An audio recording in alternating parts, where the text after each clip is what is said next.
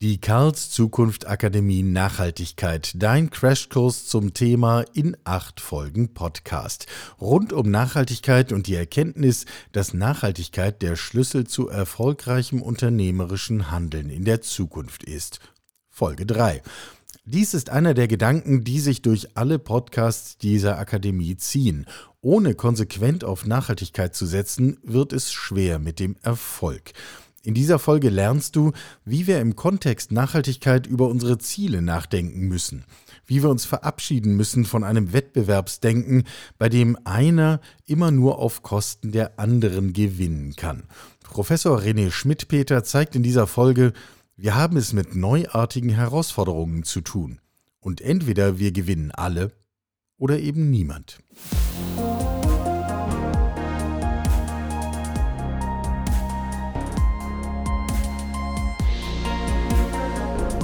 Karls Zukunft der Woche mit Zukunftsforscher Michael Karl und Gästen.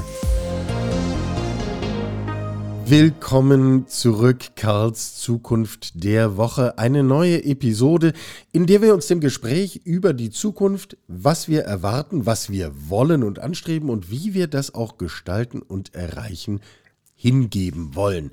Es ist eine dieser Folgen in dieser beschaulichen, besinnlichen Vorweihnachtszeit. Darum nochmal ein kleiner Hinweis auf unsere Weihnachtsaktion.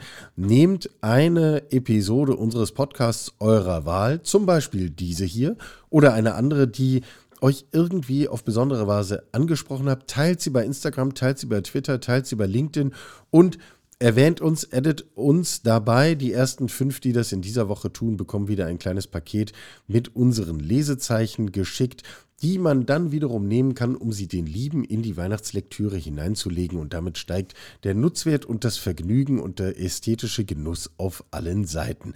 Das nur eine kleine Vorwegbemerkung. Das zweite ist, wenn wir uns etwas wünschen dürften rund um diese beschauliche Vorweihnachtszeit, über die wir gerade schon gesprochen haben, dann ist es Feedback. Wünschen wir uns immer, aber zu Weihnachten besonders. Schreibt uns, sagt uns, ruft uns an, trefft uns, wie auch immer. Was macht dieser Podcast mit euch? Was für Impulse gibt er euch? Was für Impulse würdet ihr euch zusätzlich wünschen? Welche Themen haben euch auf besondere Art und Weise angesprochen? Welche Gedanken vielleicht ein Stück weit begleitet? All das ist für uns äh, nicht nur schön zu erfahren, nicht nur wertvoll zu erfahren, sondern auch total hilfreich, um diesen Podcast immer weiter zu entwickeln. Also, wir freuen uns über Feedback auf allen Kanälen. Zu heute. Äh, wir haben Besuch. Überraschung, wir haben jede Woche Besuch. Aber auch in dieser Woche haben wir Besuch und ich, ich freue mich ziemlich auf das Gespräch heute. René ist hier. Hallo René, grüße dich. Ja, hallo, grüß dich. Professor Dr. René Schmidt-Peter wäre die formelle ganze Bezeichnung. Ähm, äh, René hat eine Professur für nachhaltiges Management an der Internationalen Hochschule in München und betreibt ein Institut, Matrix heißt es, was sich mit nachhaltiger Unternehmenstransformation beschäftigt. Und man ahnt schon aus diesen Funktionsbeschreibungen, was das Thema heute sein soll. Wir wollen das Thema Nachhaltigkeit noch einmal vertiefen. Wir haben schon ein, zwei Folgen in den vergangenen Monaten dazu gemacht. Ähm, mich lässt aber, mich lassen viele Aspekte von diesem Nachhaltigkeitsthema noch nicht ganz los und deswegen super, dass du da bist, dass wir die, die Dinge nochmal vertiefen können. Äh, vielleicht zum Einstieg mal eine ganz schlichte Frage. Wann eigentlich ist aus Nachhaltigkeit, was ja lange so ein Sonntagsredenthema war, äh, ein Montagsthema geworden. Also ein Thema, mit dem man sich tatsächlich im betrieblichen, unternehmerischen Alltag ernsthaft beschäftigt. Ja, Nachhaltigkeit ist, so wie du sagst, schon ein sehr langes Thema. Man hat schon vor hunderten Jahren über Nachhaltigkeit gesprochen, zum Beispiel in der Forstwirtschaft. Man hat dann in den 80er, 90er Jahren auf dieses Thema zumindest aus der betriebswirtschaftlichen Sicht ein bisschen vergessen, weil im Grunde die Rahmenbedingungen sehr stabil waren. Man hat sich sehr stark auf Effizienz konzentriert. Man hat die Unternehmensmodelle immer effizienter gestaltet, Kosten reduziert, hat auch dann das finanzmarktwirtschaftliche Paradigma des Shareholder Value immer stärker integriert. Das heißt, äh, eben die Profite für die Anteilseigner, für die Aktionäre zu steigern. Das war so im Grunde das, wo man vielleicht nicht mehr so großartig über Nachhaltigkeit gesprochen hat, sondern eher das als ein Thema für die Politik gesehen hat oder auch für Umweltschutzgruppen und dergleichen. Das Ganze hat sich deshalb verändert, weil wir in sehr bewegten Zeiten leben. Im Grunde wird immer bewusster, dass wir über unsere planetaren Grenzen wirtschaften. Das heißt, gerade im Bereich Klimawandel, aber auch in der Biodiversität wird immer offensichtlicher, dass die Art, wie wir wirtschaften, nicht zukunftsfähig ist und damit auch nicht nachhaltig. Gleichzeitig eben aber auch die technologischen Durchbrüche, Digitalisierung, alles Themen, die dazu geführt haben, dass Unternehmen verstärkt über die Zukunftsfähigkeit ihrer Geschäftsmodelle nachdenken, was ja auch wieder was mit der wirtschaftlichen Nachhaltigkeit zu tun hat.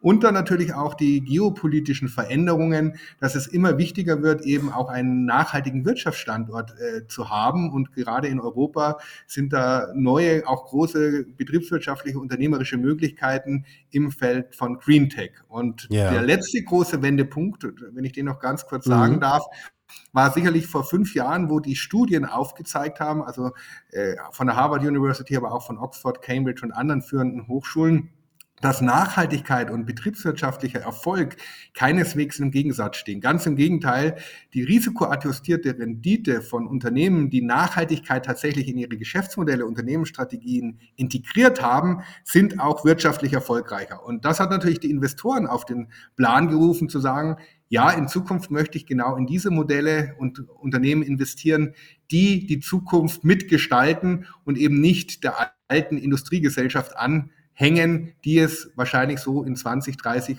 spätestens 50 Jahren sicherlich nicht mehr geben wird. Ja, du hast den Aspekt Internationales angesprochen, da kommen wir nochmal drauf zu sprechen. Das finde ich hochspannend, das genauer auseinanderzunehmen und zu verstehen. Aber fangen wir mal bei diesem Denken an. Also fangen wir mal im Kopf des Unternehmers an wir sind doch aufgewachsen in einer Welt, in der es eine Schere gab zwischen Profitabilität auf der einen Seite und Nachhaltigkeit auf der anderen Seite. Das waren doch fast Gegensatzpaare. Ähm, warum soll ich ein Stück von meinem Gewinn nehmen und das auch noch in Nachhaltigkeit investieren? Ich kann doch mit meinem Gewinn viel schönere andere Dinge machen. Ähm, wo genau, kommt diese Schere her? Die Schere kommt daher, dass man natürlich in der Volkswirtschaftslehre oder auch in der Betriebswirtschaftslehre sehr stark von den, den, Knappheiten her denkt. Also man denkt im Grunde von Ressourcen, um die ein Wettbewerb besteht und man im Grunde, und das ist auch richtig und wichtig, effizient mit Ressourcen umgehen muss und letztendlich dann auch Märkte erschließen und auch konkurrenzfähiger und auch im Wettbewerb gegen andere Mitbewerber bestehen muss und dass man dazu natürlich Kapital braucht, das von den Investoren kommt, die wiederum für sich eben die beste Rendite beanspruchen. Ja. Und das ist auch alles soweit richtig, weil man dann auch in weiterer Folge natürlich bestimmte Kosten externalisieren kann, also zum Beispiel Umweltkosten nach außen geben, nicht selber tragen und in, und auch parallel dazu Gewinne internalisieren. Das ist im Grunde das betriebswirtschaftliche Modell. Das steht in jedem Was? Lehrbuch, womit sich jemand an der Universität in BWL und VWL genau. beschäftigt. Und das war natürlich äh, über eine lange Zeit auch richtig, bis wir eben da zu dem Punkt kamen, wann der genau war, weiß man nicht, vielleicht schon in den 70er, 80er Jahren, aber spätestens jetzt, wo wir sehen, dass eben dieses einfache Nullsummendenken, ich kann auf Kosten andere Gewinne generieren, so nicht mehr funktioniert. Warum? Es wird immer transparenter, es wird immer nachvollziehbarer, äh, Menschen, deren, die die Kosten tragen, wehren sich. Die Politik äh, erlässt gesetzliche Regelungen, dass es nicht mehr möglich ist. Kunden fordern auch immer mehr ein, dass letztendlich auch die Produkte nachhaltig hergestellt werden. Mitarbeiter sind auf der Suche nach Sinn, weil sie eben letztendlich auch einen positiven Beitrag für die Welt generieren wollen. Plus eben die Investoren erkennen, dass es ein immenses Risiko darstellt, wenn ich auf Kosten anderer Gewinne mache. Und darum liegt es eben nahe, jetzt dieses Nullsummendenken, das ja sehr stark in Gefangenendilemma, in Trade-off, Paradigmen yeah. auch in den Textbüchern vorkommt, neu zu denken aus der Fülle heraus, nämlich die Fülle der Möglichkeiten. Was ist in Zukunft möglich an positiven Impact? Wie können wir Menschen in Sachen Gesundheit, Bildung, gutes Leben besser stellen, ohne aber andere dabei zu schädigen? Das heißt, diese Zweidimensionalität, nicht nur keinen Schaden zu reduzieren, sondern vor allem positiven Impact für die Gesellschaft und für andere zu generieren, wird ein neues Paradigma. Und da kommt natürlich zur Hilfe, dass die Unternehmen, die dieses neue Paradigma für sich leben, interessanterweise auch wirtschaftlich erfolgreicher sind, weil am Ende des Tages die Wirtschaft sich schon an dem orientiert, was letztendlich nützlich ist. Und nützlich heißt in dem Fall für die Gesellschaft, für den Planeten nützlich. Und deswegen sind wir gerade an einer extrem wichtigen Weichenstellung für jeden Einzelnen, für die Wirtschaft, aber auch für uns als Gesellschaft. du hast jetzt die Gabe, das in wohl klingenden Worten zu formulieren. Ähm, wir reden aber schon über einen krassen Umschwung im Denken, wenn ich das mal so zu Ende denke, was du gerade angedeutet hast. Ähm, ja, das ist bestimmt sicherlich der Engpassfaktor, wie man so schön sagt. Ja. Also äh, die Studien zeigen, wir haben alle technologischen Möglichkeiten. Wir haben auch mittlerweile die Möglichkeiten, die entsprechenden Managementinstrumente zur Verfügung zu stellen. Das große Problem ist tatsächlich dieses Umdenken. Ja, dieses neue Denken. Da geht es uns ähnlich wie den Menschen am Beginn der Industrialisierung, die auch nicht gewusst haben, wie schaut jetzt Ja. das neue Leben, Denken aus. Sie waren ja sehr von der Agrarwirtschaft geprägt. Und jetzt sind wir im Schritt zur Wissensgesellschaft, wo wir auch noch nicht wissen, wie das ausschaut, aber letztendlich diese neue Perspektive brauchen. Und da gibt es auch Studien dazu, dass das nicht nur der Schlüssel ist, sondern auch der limitierende Faktor. Wenn es uns eben nicht gelingt, schnell genug dieses neue Denken in die Wirtschaft äh, zu den Menschen zu bringen, dann wird es zu Widerständen führen und auch zu weiteren Problemen und wir werden vielleicht die großen Ziele, die wir alle haben, nicht erreichen. Ich bin da positiv, weil wir heute durch die Social Media, ein äh, Blogbeitrag oder Podcast wie dieser ist sicherlich da hilfreich, dieses neue Denken sehr schnell skalieren können. Ja. Und die, die dieses neue Denken anwenden, und das zeigt man, sieht man so allem bei Startups, aber auch bei Unternehmen, die gerade im Transformationsprozess sind, äh, profitieren extrem davon, weil, wie gesagt, die Investoren genau auf der Suche danach sind. Und am Ende des Tages wird es sicherlich vom Mindset der, äh, des Vorstands, aber auch dann des Mittelmanagements abhängen.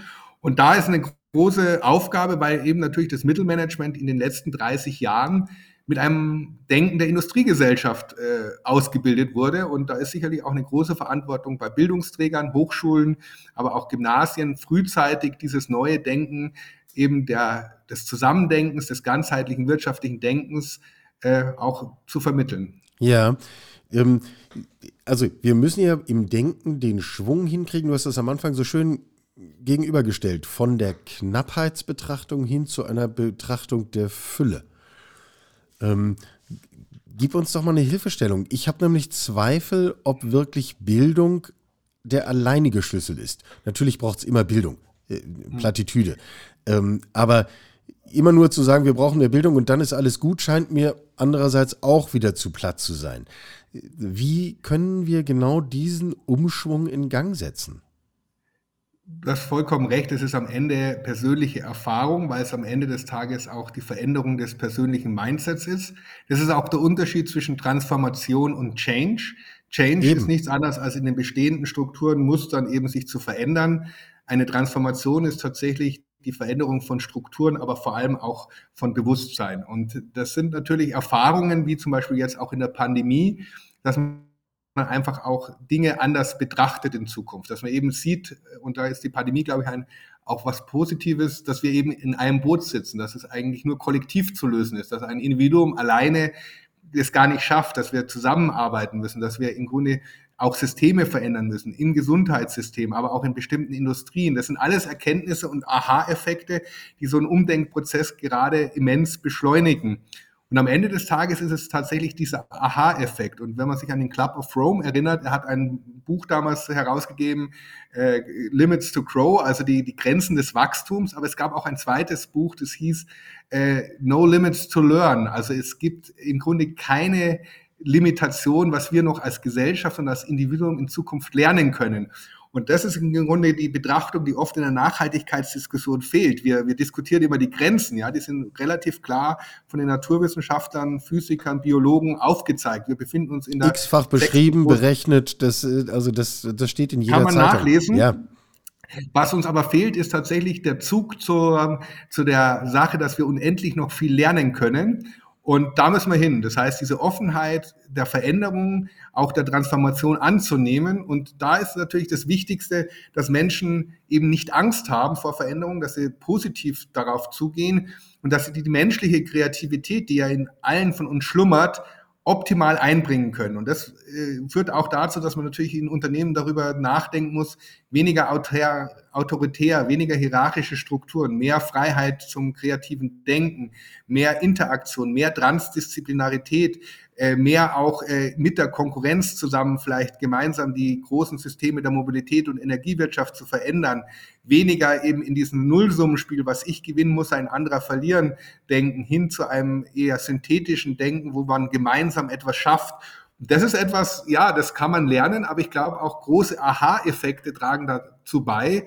Und das ist eben die Chance, die in jeder Krise steckt, dass man auch das erkennt, dass das alte Denken an seine Grenzen kommt und wir neu denken müssen. Und ich hoffe, dass das auch das Learning aus dieser Krise sein wird, dass wir das Gesundheitssystem, das Bildungssystem, das Energiesystem, das Mobilitätssystem neu denken und vor allem halt auch unser eigenes Verhalten danach auch neu ausrichten, weil ich glaube, auch in der Krise haben wir viel darüber gelernt, was wichtig ist, was nicht so wichtig ist. Und wir sollten uns in Zukunft vielleicht auf die wichtigen Dinge, wie zum Beispiel Gesundheit, Bildung und auch, sage ich mal, ein gutes Leben konzentrieren. Ja, hat vielleicht auch viel mit Framing zu tun, nicht? Also ich finde den Begriff des mhm. Aha-Effekts schön. Wir, wir können vielleicht gleich nochmal drüber nachdenken, wie wir den unternehmerisch wie auch gesellschaftlich auch herbeiführen könnten, inszenieren könnten. Aber im Grunde müssen wir doch lernen, so etwas wie ein nachhaltiges Denken inklusive der Transformation unserer Strukturen und Unternehmen mhm. ähm, als Business Case zu betrachten. Ja, wir, wir werden es lernen müssen, weil es andere schlichtweg nicht mehr funktioniert. Und in der Wissenschaft, ich bin ja selbst aus der Wissenschaft, ist es immer im Grunde auch der Übergang von einem zum anderen Wissenschaftsparadigma.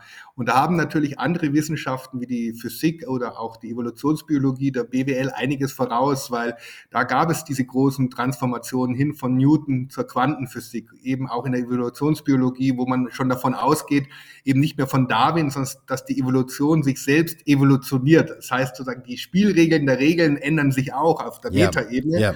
Und die BWL ist halt in einer Zeit entstanden der Industrialisierung, eben relativ einfache Ursache-Wirkungsketten, die man gut berechnen kann, aber eben eine relationale Betriebswirtschaftslehre, die eben nicht mehr Ursachen-Wirkungen definiert, sondern die Relationen zwischen Subjekt, Objekt beschreibt und daraus eben im Grunde Aussagen macht, die in gewissem Grad relativ sind, aber durchaus innovativ. Äh, das ist, was uns gerade bevorsteht. Und da bringt uns natürlich die Transdisziplinarität, dass man sich mit Nachhaltigkeitsthemen, mit sozialen Fragen, aber auch mit ethischen Reflexionen beschäftigt, immens weiter.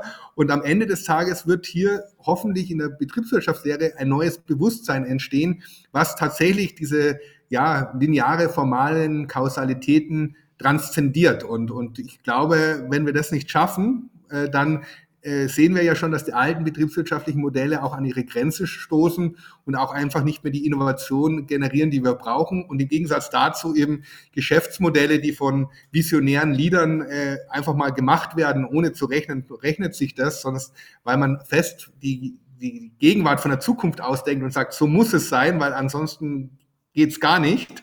Äh, dann hat man einfach eine ganz andere Herangehensweise, als dass man einfach aus der Vergangenheit ja immer das Geschäftsmodell weiter exploriert. Ja, also ich fasse mal zusammen.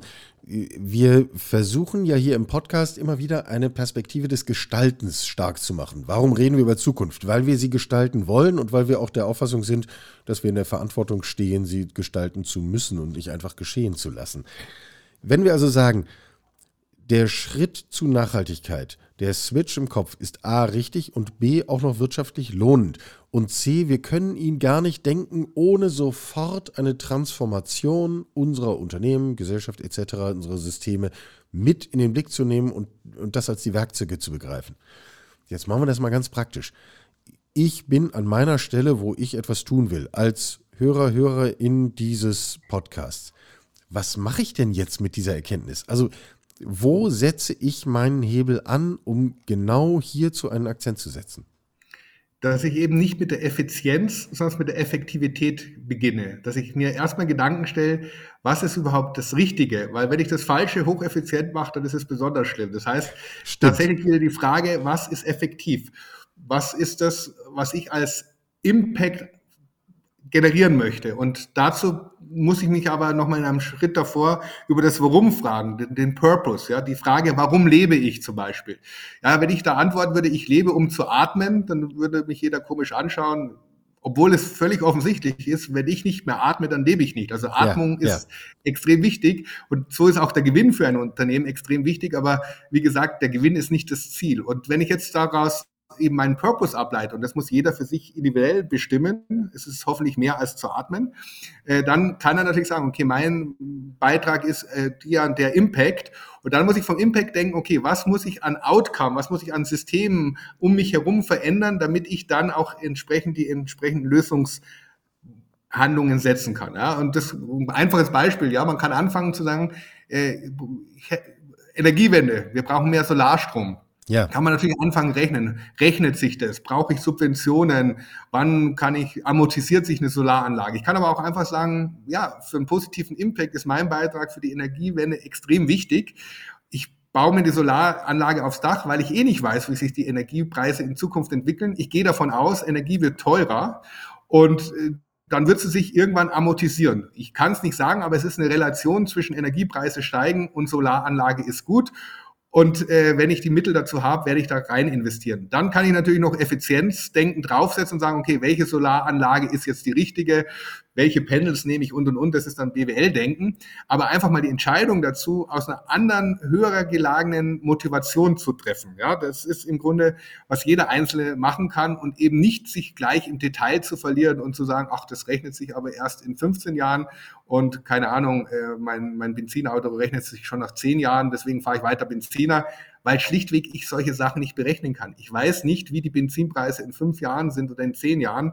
Ich kann Annahmen treffen, aber eins weiß ich, in 2030, 2050 werden wir eine CO2-neutrale Wirtschaft haben. Das heißt, ich kann heute schon damit beginnen, Szenarien umzusetzen, für mich persönlich, wo ich es für sinnvoll erachte, eben nicht mehr innerhalb Europas zu fliegen, vielleicht ein Elektroauto zu fahren, eine Solaranlage, Wasser zu sparen und dergleichen und fühle mich gleich wohl dabei. Warum? Ich habe mich neu ausgerichtet auf eine Zukunft und freue mich, dass sie kommt. Wenn ich das nicht tue, dann habe ich immer Angst vor der Zukunft. Dann denke ich mal, boah, die Benzinpreise steigen, kann ich mir dann noch ein Auto leisten und und und.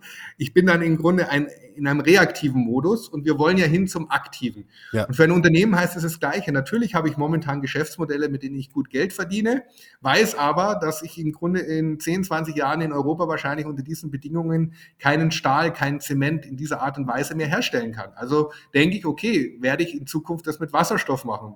Aber Wasserstoff haben wir nicht genug. Werde ich vielleicht in Zukunft Wasserstoff produzieren? Werde ich vielleicht grünen Wasserstoff produzieren? Werde ich jetzt vielleicht in, in statt in ein Stahlwerk in eine Wasserstoffanlage investieren und dann die Märkte der Zukunft für mich gewinnen? Und dann macht es auf einmal Spaß. Also das heißt, am Ende des Tages ist es auch mehr Unternehmertum, mehr aktives Gestalten. Und wenn dann auch mal eine Fehlentscheidung man trifft, das ist völlig normal im Leben, ja, dann äh, hat man es trotzdem aus der richtigen Motivation heraus gemacht und nicht, weil man aus Zwang musste, weil einen die Politik vielleicht zu irgendwas zwingt, sondern weil man für sich erkennt, das ist der Impact, der Purpose, den man leben möchte. Und ich glaube, damit fängt es an, von innen nach außen Nachhaltigkeit zu denken und eben nicht von außen nach innen, was wollen jetzt andere von mir, weil da gibt es auch widersprüchliche Aussagen und Indikatorensysteme, was möchte ich als mhm. Person, als Organisation in der Welt bewirken? Ich glaube, das ist der Anfang, das ist die richtige Frage und das hängt einen immer sehr stark von einem selber auch ab.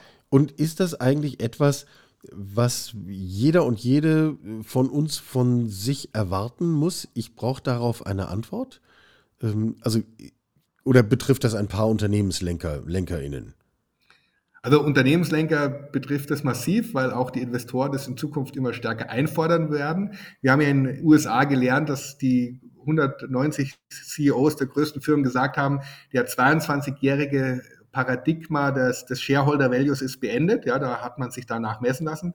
Sonst Profitability, also der Profit und Purpose ist untrennbar miteinander verbunden. Das heißt, mhm. dort ist eine sehr starke Purpose-Bewegung. Also das heißt, die Unternehmenslenker werden sich auf alle Fälle damit beschäftigen. Mittelständische Wirtschaft, vor allem die Gründer haben das immer getan. Vielleicht ist es ein bisschen in Vergessenheit geraten. Da ist es jetzt in der Übergabe der Unternehmen, dass sich jetzt die sozusagen die Nachfolgegeneration wieder neu damit beschäftigen muss. Aber dann am Ende des Tages auch jeder Einzelne nicht, dass er sich damit beschäftigen muss, aber es ist, kommt im Leben immer früher oder später der Zeitpunkt, vor allem wenn man dann auch ein bisschen die Freiheit hat, darüber nachzudenken, dass es extrem bereichernd für einen selber ist und auch Freude macht, weil man dann im Grunde auch weiß, dass man autonom, eigenverantwortlich über sein Leben bestimmt und dann natürlich auch Entscheidungen ganz anders trifft, äh, welchen Job man annimmt, in welche Firma man sich bewirbt und die jungen Menschen machen das schon, die machen auch eine Jobentscheidung mittlerweile davon abhängig, ist es ein Unternehmen, was mir Sinn gibt? Dann ist Gehalt zwar wichtig, aber die zweite Frage. Und dadurch kommen natürlich auch diesen Unternehmen, die sich so neu ausrichten, immer mehr diese doch reflektierten jungen Menschen auch als Arbeitskräfte äh, zugute. Und damit werden sie auch erfolgreich. Also das heißt, es ist eine Koevolution zwischen, wie die Gesellschaft denkt, wie die Wirtschaft denkt, die Investoren denken. Und am Ende kommen natürlich auch noch die Politik. Die Politik sehe ich immer so ein bisschen da sie auch grundsätzlich die Aufgabe hat zu bewahren und jetzt nicht alles gleich äh, radikal zu verändern, in einer eher defensiven, reaktiven Rolle. Aber auch die Politik beginnt ja, die Rahmenbedingungen neu zu gestalten, weil sie sieht, dass dieses neue Denken auch einige ihrer Probleme in Zukunft lösen wird, wenn denn im Grunde dann auch dieses alte Gegensatzdenken überwunden wird. Manche Politiker haben es vielleicht noch nicht verstanden, die denken noch in diesen alten Trade-offs, machen da auch politisches Kleingeld draus die lassen wir jetzt mal weg. Aber ich glaube, dass auch politisch hier. Wir reden ja über Lernprozesse und die brauchen ja manchmal ein bisschen Zeit, sind wir doch nachsichtig. Ähm, ja. Äh, du hast eben nochmal die internationale Ebene angesprochen. Du bist ja auch selber sehr viel in internationalen Kontexten unterwegs. Ähm, äh, schätz mal das ein, wo wir hier in unserer mitteleuropäischen deutschen Diskussion stehen. Sind wir da auf Ballhöhe? Haben wir den Anschluss oder bilden wir uns das vielleicht nur gerade mal so ein? Also wir sind in Deutschland auf alle Fälle sehr effizient getrieben und äh, das, das ist der Hintergrund meiner Frage. Das konnten das wir, glaube ich, besonders gut. Ja, ich weiß. Und Effizienz an sich hat ja auch Vorteile. Also es ist nicht Effizienz oder Effektivität. Es gibt ja die Diskussion der Ökoeffizienz. Da sind wir sicherlich schon sehr weit, dass wir gelernt haben, weniger äh, Abfallprodukte, weniger äh, CO2 Mülltrennen und so weiter. Eine ja. Kosteneinsparung. Aber das ist, reicht eben nicht aus. Und dann gibt es natürlich andere Kulturen, insbesondere auch asiatische Kulturen, die generell stärker von der Einheit äh, der Gesellschaft denken, ja, und im Grunde sehr viel stärker auch äh, versuchen letztendlich den Beitrag des Einzelnen für die Gesellschaft zu reflektieren, sage ich mal. Ja, also der Taoismus, die gar nicht mit dem dualistischen Denken Profit oder Nachhaltigkeit anfangen, sondern von Anfang an ist alles eins und dann eben beginnen aus einer ganz anderen Richtung das Thema Nachhaltigkeit zu denken und dann ist man dort einfach nachhaltig weil es fürs Ganze gut ist. Ja, und das ist eigentlich ein anderer Zugang und das führt halt dazu, dass dann in manchen asiatischen Ländern schon längst äh, ein, einmal Plastik verboten ist. Ja, dass dort auch schon viel früher die Elektromobilität Einzug gehalten hat, dass dort auch schon äh, ja Regierungen daran gemessen werden an nachhaltigen Entwicklungen. Aber natürlich äh, haben auch asiatische Kulturen dann wieder andere Herausforderungen, vor allem wenn es um die individuellen Rechte geht. Ja, das sind wir auch wieder in Europa sehr stark, dass wir eben durch die Revolution, französische Revolution eben sehr stark diese Individualrechte auch für uns in Anspruch nehmen, was auch gut ist. Äh, da haben, können die Asiaten wieder vielleicht von uns ein bisschen lernen. Also insofern glaube ich, dass diese Diversität weltweit, ja, und die USA ist sehr innovativ, die die denkt vielleicht gar nicht so sehr über Nachhaltigkeit, aber sieht, wow, das ist ja ein Innovationstreiber, deswegen machen wir es. Und Digitalisierung kann ja auch einen Beitrag liefern. Das ist ja ein neues Geschäftsfeld. Also das heißt, die machen das sehr stark aus diesem Innovationsdenken heraus. Und jede Kultur und jeder Wirtschaftsraum an sich kann einen Beitrag liefern. Und in der Zusammenschau eben diese Innovationsfreudigkeit der Amerikaner, diese dann doch wichtige Diskussion der Europäer, wie können wir in Frieden zusammenleben bei aller Unterschiedlichkeit und Pluralität plus eben vielleicht dieses dann stärker denken in der Einheit der Asiaten gemeinsam könnte dann tatsächlich sowas wie zum globalen Mindset werden, weil das ist ja die eigentliche Erkenntnis. Wir können nicht mehr gewinnen auf Kosten anderer. Also dieses Win-Lose-Szenario, das gibt es so nicht. Dann ja. hatten wir mal kurzzeitig Win-Win gesagt. Das muss ich noch ganz kurz zu, zu Ende führen. Win-Win bedeutet aber auch, dass Win-Lose weiter möglich ist. Und in Zukunft gibt es eigentlich nur noch zwei Szenarien. Entweder Win, das heißt, alle gewinnen, alle schaffen es, den Planeten in eine Zukunft zu führen, oder wir verlieren gemeinsam. Also es gibt das Szenario nicht mehr, die einen gewinnen und die anderen werden verlieren. Ich glaube, dieses Szenario ist in einer großen Weltgesellschaft wie diesen so schlichtweg denkunmöglich.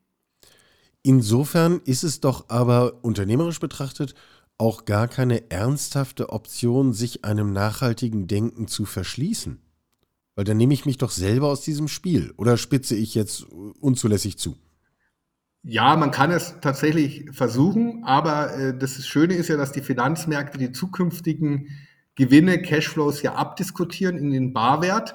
Das heißt, selbst wenn ich heute noch Geld verdiene mit irgendeinem nicht nachhaltigen Geschäftsmodell, sehen ja die Investoren, dass das in zehn Jahren nicht mehr möglich ist und dieses Geschäftsmodell in zehn Jahren kein, kein Cash mehr generiert und dann wird das Unternehmen heute schon weniger wert. Das heißt, gerade an den Finanzmärkten wird ja die Zukunft gehandelt.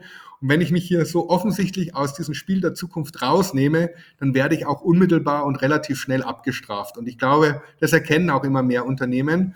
Äh, dass es im Grunde nur den einen Weg gibt, wie kann ich den Investoren der Weltgesellschaft aufzeigen, dass ich einen positiven Impact für die Gesellschaft generiere mit dem Geschäftsmodell. Das muss ich auch beschreiben. Das heißt, äh, ein positiver Impact, ohne dass ich daraus auch Geschäfte generiere, hilft auch nicht, weil das ist das, was die Investoren auch fordern, ein Return on Investment und dann eben aufzeige, wie kann dieser Trade-off durch intelligentes, smartes Unternehmertum überwunden werden. Damit ist das Unternehmen wieder das, was eigentlich immer das Unternehmertum ausgezeichnet hat, ein Treiber der gesellschaftlichen Innovation. Das kann man schon bei Schumpeter nachlesen.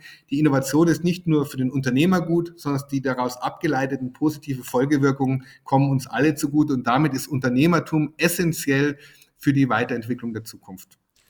Wir hatten hier ein paar Folgen zurück Martin Bausen zu Gast, der eine ganz interessante Funktion bei der GLS Bank hat, der zum Thema Nachhaltigkeit seine Annahme formuliert hat und gesagt hat, er kann sich eigentlich kaum vorstellen, dass es in fünf bis zehn Jahren noch einen nennenswerten wirtschaftlichen Erfolg geben kann, der nicht auf ernsthaften, nachhaltigen Prinzipien beruht. Äh, würdest du diese Zeitdistanz auch ähnlich einschätzen? Oder geht es schneller oder dauert es länger? Ich glaube, in vielen Bereichen wird es schneller gehen, weil dieses Bewusstsein sehr schnell gerade skaliert. Ja, das ist vor drei Jahren so richtig bewusst geworden durch Studien und auch die Investoren diskutieren es, äh, dass der Transformationsprozess als solches aber länger dauert.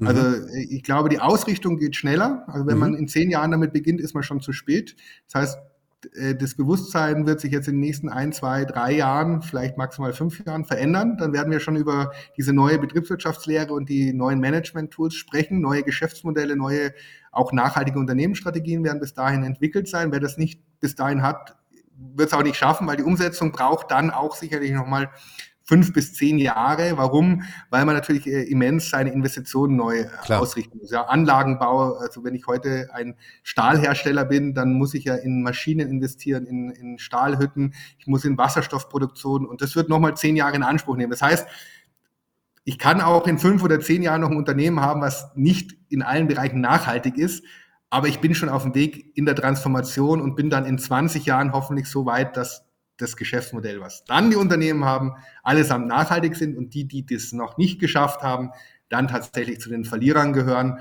und auch so nicht mehr am Markt bestehen. Also insofern wird die Transformation bis 2030, 2050 hoffentlich abgeschlossen sein und ja, insofern ist zehn Jahre sicherlich ein guter Marker. Wenn in zehn Jahren das Umdenken noch nicht passiert ist, dann wird es zeitlich sehr, sehr eng. Also insofern, wenn man davon ausgeht, das mögliche positive Szenario, welches wir haben, dann muss jetzt eigentlich das Umdenken in zwei, drei, maximal fünf Jahren passieren. Ich äh, wollte gerade sagen, in zehn Jahren muss ja nicht nur das Umdenken passiert sein, sondern auch ja. im Grunde der ganz grundlegende Transformationsprozess äh, mhm. angestoßen und unumkehrbar auf den Weg gebracht sein, nicht? Genau. Ähm, genau. Aber umso wichtiger ist eben, dass man nicht mehr in der Nachhaltigkeitsdiskussion schwarz-weiß malt. Ja, auch Geschäftsmodelle, die heute noch nicht nachhaltig sind, gerade die brauchen vielleicht sogar mehr Investitionen, ja, weil wenn die sich glaubhaft auf den Weg in eine nachhaltige Transformation begeben, dann sind dort die größten Impacts zu erwarten. Also das ist etwas, was mich manchmal stört in der Nachhaltigkeitsdiskussion. Sagt man, ach, der ist nachhaltig, da investiere ich, der ist nicht nachhaltig, da investiere ich nicht.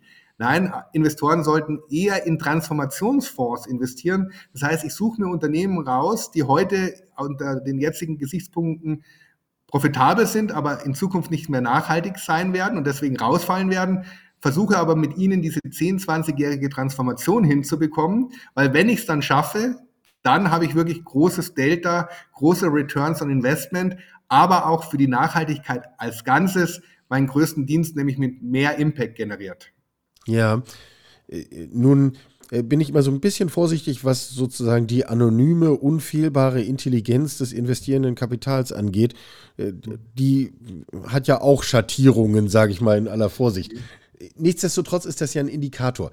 Gib uns mal einen Blick darauf, äh, in welchen Branchen ist denn dieser Druck größer und in welchen Branchen ist der Druck vielleicht erst in zwei, drei, vier, fünf Jahren äh, auf ein solches Niveau angewachsen? Also wo brennt derzeit aus Sicht derer, die ihre Finanzmittel irgendwo hintun müssen?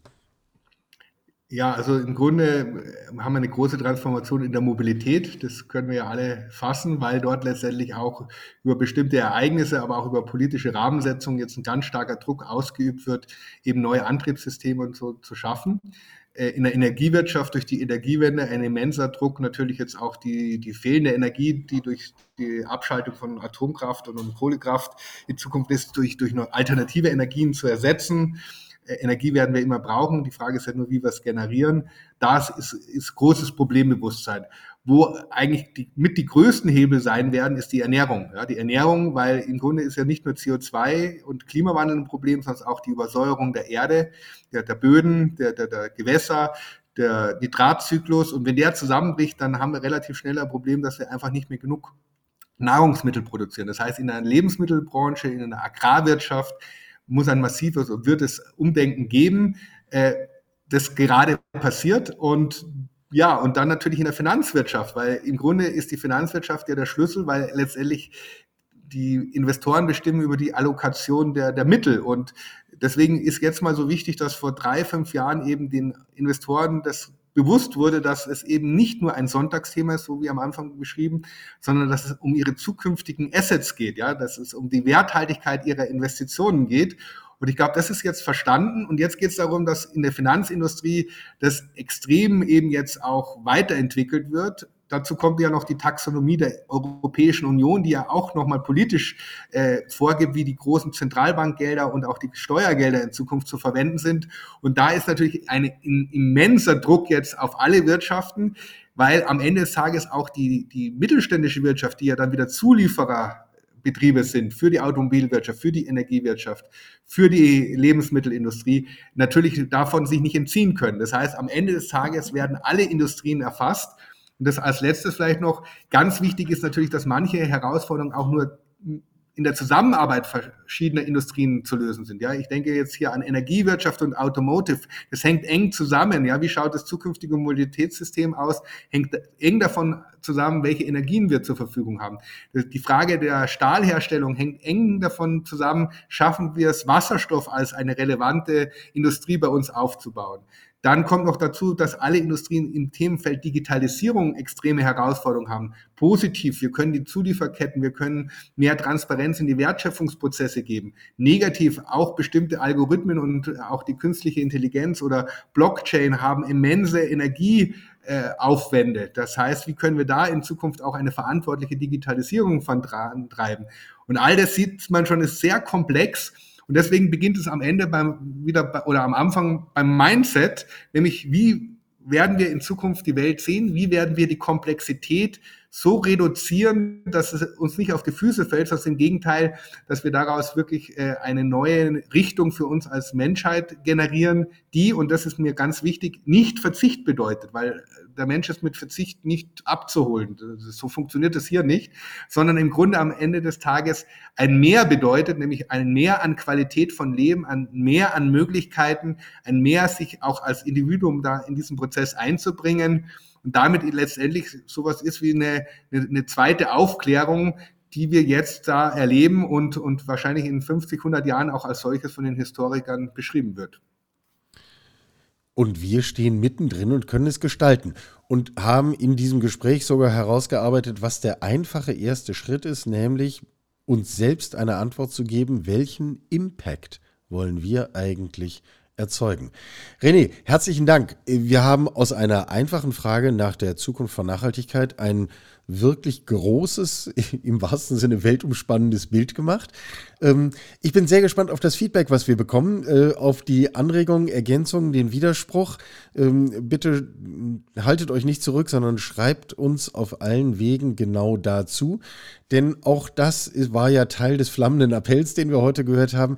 Es geht um Co-Creation. Es geht darum, dass wir gemeinsam hier etwas entwickeln und dass wir diesen Switch, der offensichtlich notwendig und unausweichlich ist, äh, in einer gemeinsamen kreativen Anstrengung gestalten. René, herzlichen Dank für deinen Impuls.